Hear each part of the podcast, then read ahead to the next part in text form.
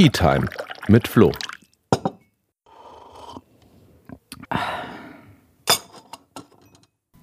Hey und herzlich willkommen zu einer neuen Folge der Tea Time mit Flo. Als allererstes muss ich mich entschuldigen, dass ihr eine Woche länger als gewöhnlich auf die neue Folge warten musstet. Ich hatte am Dienstag noch eine wichtige Prüfung in der Uni, meine letzte mündliche Prüfung und ähm, ich habe bestanden. Ich freue mich da auch riesig drüber und kann jetzt dann endlich nach der Sommerpause mit meiner Abschlussarbeit anfangen. Heute soll es aber nicht um ja, das Verhältnis von Studium und Politik gehen, sondern heute geht es um das Thema bayerische Außenpolitik. Hm. Äh, da wundert man sich jetzt vielleicht, machen Bundesländer jetzt Außenpolitik? Denn, denn was verbinden wir eigentlich mit dem Stichwort Außenpolitik am ehesten? Klar, Geopolitik, Verhältnis zu den USA und China, Nahostkonflikt, Afghanistan, das sind Themen. Und äh, wenn uns Bilder in den Kopf kommen, dann vielleicht von Staatsbesuchen, G7-Treffen, UNO oder NATO. Und all die Punkte haben natürlich gemeinsam, dass wir da normalerweise entweder die Bundeskanzlerin sehen oder Außenminister sehen, ist aber in jedem Fall Bundes- und eben nicht Ländersache ist. Aber natürlich spielt Außenpolitik auch bei uns in den Ländern eine wichtige Rolle, nicht oft direkt, sondern oft auch eher indirekt. Bevor ich zum ersten Beispiel komme, gerade noch zum Tee, den ich heute trinke. Ich gönne mir heute einen grünen Tee aus Taiwan und ähm, ja, ich glaube, beim Tee trinken machen wir ja auch immer ein bisschen Außenpolitik. Also, vielleicht ein, ein praxisnahes Beispiel an der Stelle. Nehmen wir mal den Nahostkonflikt. Das ist ein lang schwelender und immer wieder aufflammender Konflikt zwischen Israel und den palästinensischen Autonomiegebieten. Und da geht es um ganz viele unterschiedliche und komplexe Fragen, um Staatsgrenzen, um Siedlungspolitik, um den Status der Stadt Jerusalem. Da könnte man eine ganz eigene Folge drüber machen. Ich werde den Konflikt jetzt nicht komplett aufrollen. Aber wir haben ja da in diesem Jahr wieder Kampfhandlungen erlebt, vor allem einen Beschuss Israels aus dem Gazastreifen heraus und dann entsprechende Verteidigungshandlungen des israelischen Militärs. Und was wir nach dieser ja, ähm, Vorgehen dann erlebt haben, waren Demonstrationen in Deutschland und eine deutliche Zunahme des Antisemitismus. Und ich will die Gelegenheit äh, nutzen, weil ich das Thema Antisemitismus wichtig finde, darüber zu sprechen, darüber zu reden und natürlich auch was dagegen zu unternehmen. Erstmal zu erklären, woran man Antisemitismus eigentlich erkennt. Und ähm, eine ganz praxisnahe Definition sind da die drei Ds, das heißt Doppelstandards, Delegitimierung und Dämonisierung im Zusammenhang mit Israel. Das fängt damit an, dass das Existenz- und Selbstbestimmungsrecht des Staats Israels aberkannt wird.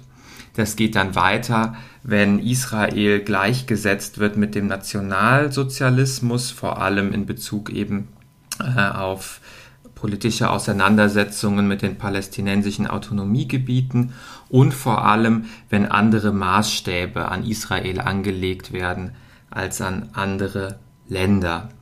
Und in Bezug auf Deutschland spielt dann auch eine wichtige Rolle, wenn zum Beispiel Juden überall in der Welt für das Regierungshandeln Israels verantwortlich gemacht werden und dann bezugnehmend auf Israel bzw. Israelis ähm, auch mit antisemitischen Bildern, Symbolen und Floskeln gearbeitet wird.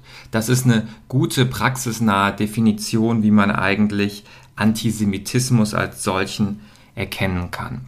Und ähm, diese außenpolitischen Themen, ich habe es ja schon gesagt, die schlagen sich dann bei uns nieder und wir greifen sowas oft auch auf Landesebene auf und in dem Fall mit einer interfraktionellen Resolution gegen Antisemitismus im Landtag. Die hat natürlich innenpolitische Wirkung, setzt aber auch außenpolitische Akzente. Vielleicht ähm, drei, vier Punkte aus der Resolution, damit ihr euch vorstellen könnt, äh, was wir beschlossen haben. Natürlich als allererstes, dass antisemitisch motivierte Straftaten konsequent verfolgt werden müssen. Das fängt bei der Erfassung an, dass die auch als solche entsprechend in den Datenbanken geführt werden, geht dann mit der Bekämpfung und der Verfolgung weiter und dass wir mit der Recherche- und Informationsstelle Antisemitismus Bayern, also RIAS, eine relevante staatlich geförderte Plattform zur Registrierung, zur Erfassung all dieser Taten haben, aber auch zur Beratung für Menschen, die davon betroffen sind. Weil es geht natürlich bei Repression nicht nur um Verfolgung von Tätern, sondern auch um Schutz, um Beratung von Opfern. Wir wollen bei jüdischen Einrichtungen die technischen Sicherungsmaßnahmen verstärken ähm, da geht es dann einfach auch um Prävention, aber Prävention ähm, natürlich nicht nur, äh, wenn es dann schon um, um Sicherungsmaßnahmen geht, sondern vor allem auch in den Köpfen. Deswegen widmet sich die Resolution auch stark dem Thema historisch-politische Bildungsarbeit, also dass wir frühzeitig mit Demokratie und Wertevermittlung ansetzen, Radikalisierungsprävention noch deutlich stärken und damit auch einen Abbau von antisemitischen Haltungen in der Bevölkerung erreichen.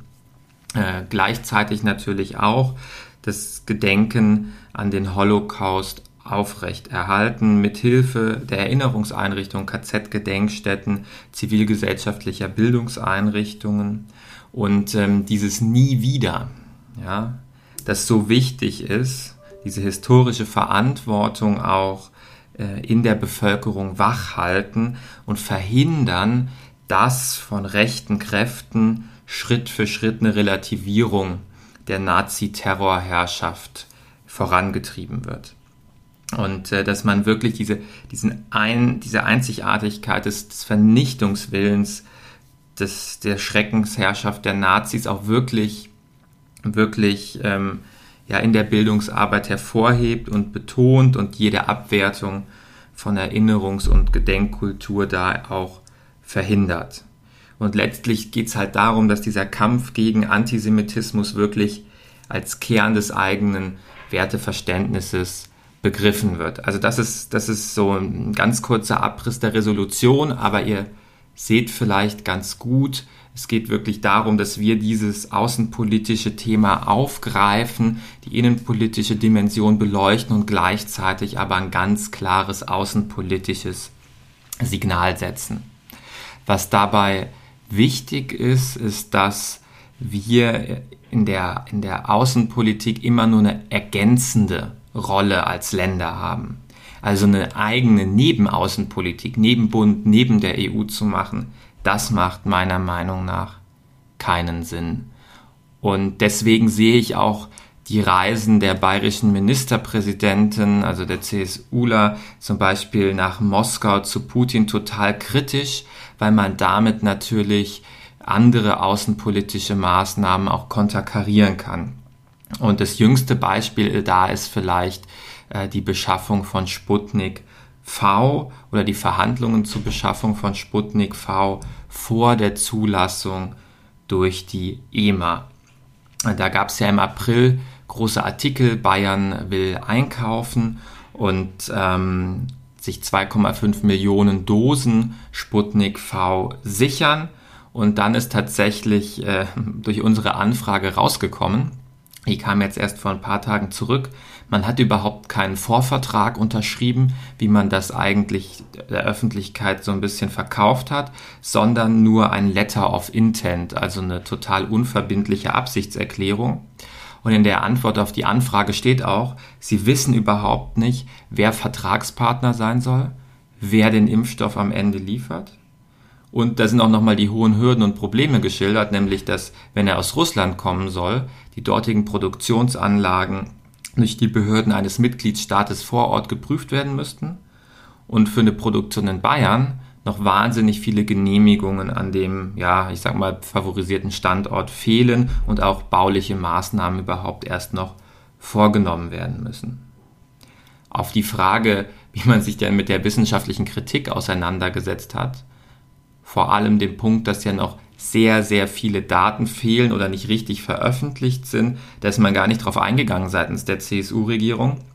sondern ähm, hat eigentlich nur auf eine schnellere Zulassung durch die EMA gepocht. Und ich finde, äh, die Europäische Arzneimittelbehörde sollte da unabhängig prüfen und auch nicht politisch unter Druck gesetzt werden.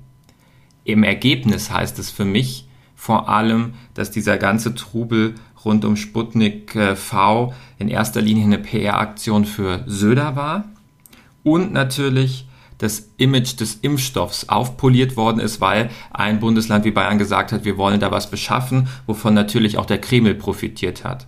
Für die Menschen in Bayern ist aber bis heute überhaupt nichts erreicht, weil halt super vieles unklar ist und man sich letztlich ja auch gegen die nationale und auch gegen die europäische Beschaffungsstrategie gestellt hat und damit innerhalb der EU und nach außen eher einen außenpolitischen Schaden meiner Meinung nach angerichtet hat. Und ähm, das ist echt ein gutes Beispiel dafür, wo neben Außenpolitik wirklich keinen Sinn macht. Andere Bundesländer haben da bewusst gesagt, wir warten auf eine Zulassung durch die EMA. Der Impfstoff soll so geprüft werden wie jeder andere auch.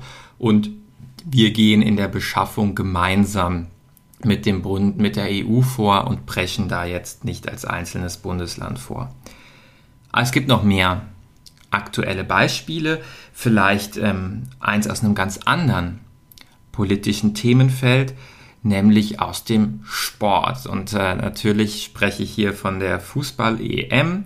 Ihr habt sicherlich mitbekommen, es gab äh, etliche Auseinandersetzungen rund um die Frage von LGBTIQ-Sichtbarkeit.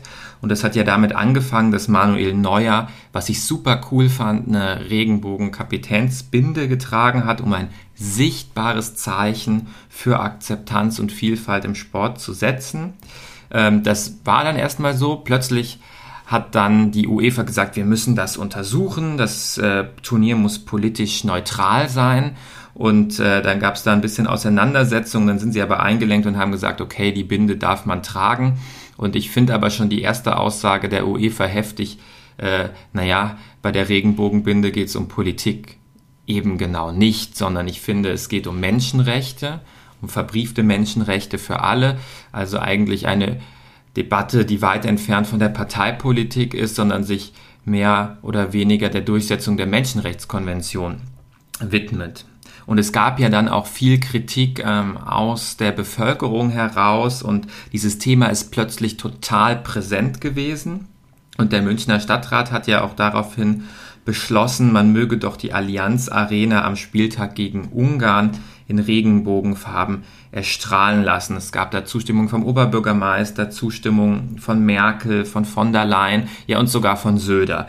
Und ähm, das hatte natürlich auch zum Hintergrund, dass in Ungarn, in einem EU-Mitgliedstaat, eine neue Gesetzgebung verabschiedet worden ist, die queere Menschen weiter an den Rand der Gesellschaft drängen soll, weiter stigmatisieren soll. Und, das ist glaube ich ja fast das Schlimmste, die den Zugang von jungen Menschen zu einer umfänglichen Sexualaufklärung, zu ja, Sichtbarkeit von alternativen Liebesformen ja, ein, massiv einschränkt. Also da darf quasi Minderjährigen nichts mehr gezeigt werden, was nicht dem heteronormativen Ideal entspricht, das äh, Orban da jetzt festgeschrieben hat. Und das ist natürlich ein wahnsinniger psychischer, ein wahnsinniger emotionaler, ein wahnsinniger menschlicher Schaden, der der zahllosen queeren jungen Menschen in Ungarn zugemutet wird.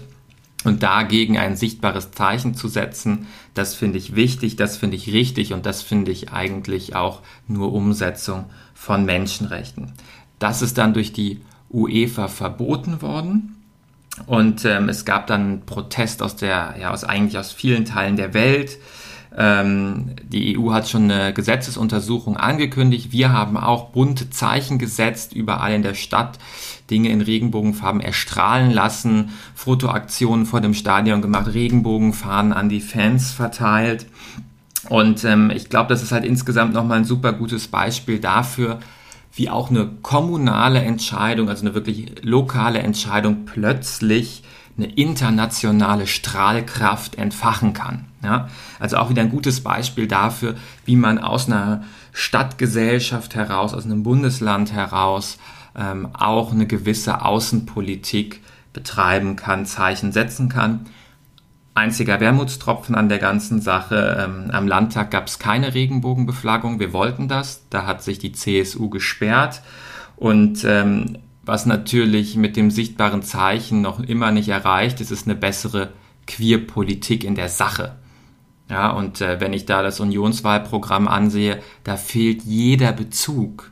Ja, LGBTIQ oder queer werdet ihr mit der Suchfunktion in diesem Programm nicht finden und die Konservativen blenden dann nach wie vor einen großen Teil der Gesellschaft in ihren politischen Programmen einfach aus und ich bin auch überzeugt, dass wir für eine bessere Queerpolitik ähm, auch endlich eine Bundesregierung ohne die Union brauchen, die also sich wirklich dran macht, Gleichberechtigung und Akzeptanz in der Breite umzusetzen. So viel mal zu ähm, äh, ein, zwei Beispielen, um das ein bisschen greifbarer zu machen. Natürlich ist Außenpolitik auf Landesebene auch in erster Linie dann was in Richtung Europapolitik. Aber ich spreche jetzt nicht nur von der Beteiligung an Europaangelegenheiten, das machen wir ja im Europaausschuss des Landtages, wir geben Stellungnahmen zur EU-Gesetzgebung ab, wir ähm, fassen Beschlüsse bezüglich Beratungen im Bundesrat, sondern es geht mir ähm, vor allem um eine Europapolitik zum Anfassen und Erleben. Ich hatte euch ja zum Beispiel schon mal über meine Arbeit im Bereich Jugendaustausch ganz viel berichtet, wo ich diese Zielvorstellung herausgegeben habe. Jeder junge Mensch sollte während Schul-, Ausbildungs- und Studienzeit die Möglichkeit zu einem internationalen Aufenthalt bekommen. Es geht um die Programme für EU-Fonds in Bayern und die Umsetzung und es geht vor allem, das ist mir ein ganz wichtiges Anliegen, um die zwischenstaatlichen Beziehungen zu unseren Nachbarregionen Tschechien, Österreich und die Schweiz mit im Bodenseeraum. Und äh, diese grenzüberschreitende Zusammenarbeit, die ist wirklich ein ganz wichtiger Schlüssel für das Funktionieren der EU. Im Bodenseeraum machen wir das mit der Internationalen Parlamentarischen Bodenseekonferenz. Da hatten wir natürlich während der Pandemie ganz viel mit dem Thema Grenzen zu tun, Grenzen, die eigentlich schon aus den Köpfen verschwunden waren und plötzlich wieder hochgezogen wurden durch Einreisebeschränkungen. Und ähm, da hatten wir jetzt mit der Bodensee-Konferenz auch ein Forum, wo wir das beraten konnten, wo wir Beschlüsse gefasst haben, wo wir geschaut haben, wie wir die Situation verbessern können.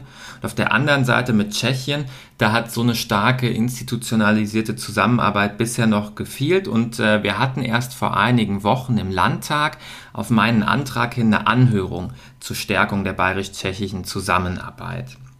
Äh, bei so Anhörungen ist es immer so, die Opposition darf zweimal im Jahr ein Thema aufrufen, womit sich der Ausschuss dann in jeweils einer eigenen Sitzung beschäftigen muss und wozu dann Sachverständige eingeladen werden, die dann nochmal also als externe Input und Stellungnahmen zu Themenbereichen abgeben. Und ich habe eben das Thema äh, Stärkung der Zusammenarbeit mit Tschechien aufgerufen. Und äh, die Ergebnisse der Anhörung waren total eindeutig. Also es kam unisono der Wunsch von allen Sachverständigen, dass wir die ähm, Zusammenarbeit mit Tschechien, die institutionalisierte Zusammenarbeit auf eine neue Ebene heben und analog zu dem, was wir im Bodenseeraum mit der Bodenseekonferenz schon haben, auch mit Tschechien ein, ein institutionelles Dialogforum schaffen wo aber nicht nur ähm, ja, Prag und München, also die Parlamente, Regierungen irgendwie vertreten sind, sondern wo man auch die Grenzregionen, also die Bezirke, die Landkreise und die schon bestehenden gemeinsamen Einrichtungen, wie zum Beispiel die Euregios, mitnimmt und auch ähm, beteiligt. Dann war das Thema Sprachbarriere ein total großes, weil wir natürlich anders als im Bodenseeraum hier mit zwei unterschiedlichen Sprachen zu tun haben. Und äh, wir haben da für uns auch als Schlussfolgerung daraus gezogen, dass wir dringend eine Sprachoffensive brauchen. Äh, also vor allem an den Schulen in der Grenzregion verstärkt Tschechischunterricht anbieten, aber auch zum Beispiel ähm, an den Hochschulen nochmal gezielt Lehrstühle für Tschechisch einrichten. Also an der Beamtenhochschule in Hof fehlt sowas zum Beispiel und ich finde gerade da ist es wichtig, dass man dann auch in der Staatsverwaltung einfach Grundsteine dafür legt für ein besseres gemeinsames Verständnis. Es ging noch viel um die Attraktivität der Grenzregion, also ÖPNV und Bahnverbindungen. Da muss man ja leider sagen, äh, da betonen alle seit Jahren, da muss sich was tun. Und auch die CSU sagt, wir wollen eine bessere Bahnanbindung nach Prag. Aber die Wahrheit ist nun mal, dass die seit über zehn Jahren das Verkehrsministerium in ihrer Hand haben und nichts zustande bringen. Äh, das heißt, ich glaube, wenn wir da Verbesserungen sehen wollen, dann brauchen wir einfach endlich grüne Verkehrsministerinnen in Bayern und im Bund am Ruder.